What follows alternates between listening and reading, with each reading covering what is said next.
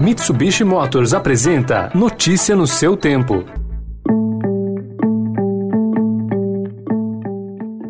Olá, seja bem-vindo, seja bem-vinda. Começando mais um Notícia no seu tempo. Esse podcast é produzido pela equipe de jornalismo do Estadão, para você ouvir em poucos minutos as principais informações do jornal. Você acompanha o programa em qualquer plataforma de streaming, agregadores de podcasts e na playlist Caminho Diário do Spotify. Entre os destaques de hoje, com lobby da indústria, Câmara avalia retomar barreira a produtos importados. Ministério Público Federal vê indício de crime em aquisição de vacina indiana pelo governo governo e a retomada da vacinação em São Paulo, mas com mudanças no calendário. Esses são alguns dos assuntos desta quarta-feira, 23 de junho de 2021. Estadão apresenta Notícia no seu tempo.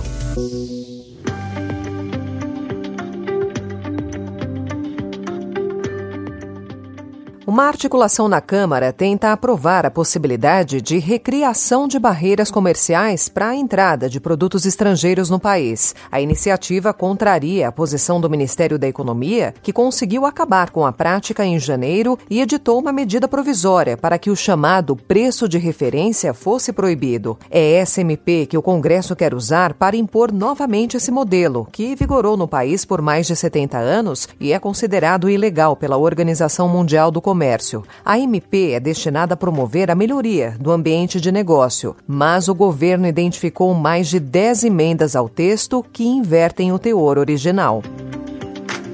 E o dólar caiu 1,13% e terminou cotado ontem a R$ 4,96. Esse é o menor valor desde 10 de junho do ano passado. O dólar vem caindo desde que o orçamento foi aprovado e os juros começaram a subir. A procuradora da República, Luciana Loureiro Oliveira, do Distrito Federal, viu indícios de crime na compra da vacina indiana Covaxin feita pelo governo. Ontem, o Estadão informou que o preço de 15 dólares a dose é mil por cento mais caro do que o estimado pelo fabricante há seis meses. A CPI da Covid vai investigar o caso e o governo não se pronunciou. O Ministério da Saúde planeja pedir um empréstimo de 3 bilhões de reais ao Banco Mundial para a compra de vacinas contra a Covid. No projeto que embasa o pedido, a pasta admite que a retomada da economia depende da vacinação. O texto destoa do discurso do presidente Jair Bolsonaro, que tem minimizado em diversas ocasiões a importância da estratégia de imunização da população como forma de conter a pandemia. A vacinação contra a Covid será retomada hoje na capital paulista, mas após a campanha ser suspensa por falta de doses, houve uma mudança no calendário, revendo datas para o grupo de 44 a 48 anos. Segundo o secretário de Saúde, Edson Aparecido, as mudanças no calendário não devem refletir no restante do cronograma, cujo prazo final foi mantido. Então, nós acreditamos que com isso o PNI consiga manter o abastecimento e a gente manter o calendário. O calendário da cidade está de acordo com o cronograma proposto pelo governo do estado, que prevê a vacinação da faixa de 43 a 49 anos entre 23 e 29 de junho.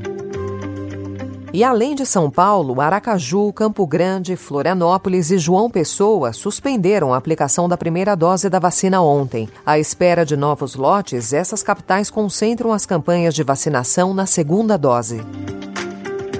A retomada da vida normal na Europa corre risco em razão do rápido avanço da variante indiana do novo coronavírus. A nova cepa está ganhando terreno em países como Alemanha, Espanha e França e é a maior preocupação de autoridades do Reino Unido e de Portugal, onde ela já é dominante. Na segunda-feira, a ministra da Saúde de Portugal, Marta Temido, admitiu que novas medidas restritivas podem ser adotadas caso a progressão permaneça. Neste momento, o que sabemos é que estamos com um risco transmissão efetivo de 1,19, uh, portanto, um risco de transmissão efetivo elevado e com um número de novos casos por dia que é também elevado. Notícia no seu tempo. As principais notícias do dia no jornal O Estado de São Paulo. E em 20 segundos, delegado que agiu contra Ricardo Salles perde o cargo e o confronto entre a Polícia Militar e indígenas em frente à Câmara dos Deputados. Desbravar um terreno difícil, apreciar paisagens ou encontrar novos destinos. Não importa o destino que for explorar, a Mitsubishi Motors tem um 4x4 para acompanhar qualquer aventura. Conheça os modelos em mitsubishimotors.com.br. O responsável pela operação que fez buscas contra o ministro do Meio Ambiente, Ricardo Salles, o delegado Franco Perazzoni, foi dispensado na quinta-feira passada do comando da Delegacia de Repressão à Corrupção e Crimes Financeiros da Polícia Federal no Distrito Federal. Apesar de perder o cargo de chefe da unidade, Perazzoni segue conduzindo as investigações que estavam sob a alçada dele, inclusive a que mirou o ministro. É importante lembrar que Perazzoni não foi o primeiro delegado a deixar um posto de comando comando após mirar o ministro do Meio Ambiente. A Polícia Militar do Distrito Federal e indígenas entraram em confronto ontem em frente à Câmara dos Deputados durante uma manifestação contra um projeto de lei analisado pela Casa que dificulta a demarcação de terras dos povos nativos.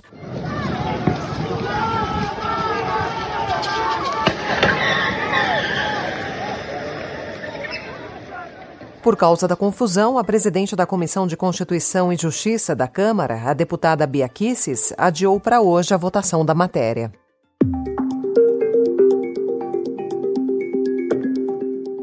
Geraldo Alckmin deve anunciar nas próximas semanas a saída dele do PSDB. O desembarque não estava nos planos do ex-governador, mas acabou sendo considerado como a única opção dele para o retorno à vida pública. Alckmin tem convites de diversos partidos, entre eles democratas e PSD, para se candidatar ao governo de São Paulo. Motivo de dor de cabeça na Copa América de 2019, os gramados em condições inadequadas continuam a preocupar a seleção brasileira. O técnico Tite admitiu que o piso do Engenhão é um dos desafios para o jogo diante da Colômbia, que acontece hoje às 9 horas da noite. O estado do gramado não é bom. O estado do gramado, em função de ser é, recente, a sua retirada é, é humanamente impossível. Uma vitória garante a classificação do Brasil como o primeiro colocado do Grupo B. encerrando a notícia no seu tempo, com a apresentação e roteiro de Alessandra Romano, produção e finalização de Felipe Caldo. O editor de núcleo de áudio é Emanuel Bonfim. E amanhã, a partir das 5 horas da manhã, você confere mais um resumo das notícias do Estadão para começar o dia bem informado. Obrigada pela sua companhia. Você ouviu Notícia no seu tempo. Notícia no seu tempo. Oferecimento Mitsubishi Motors.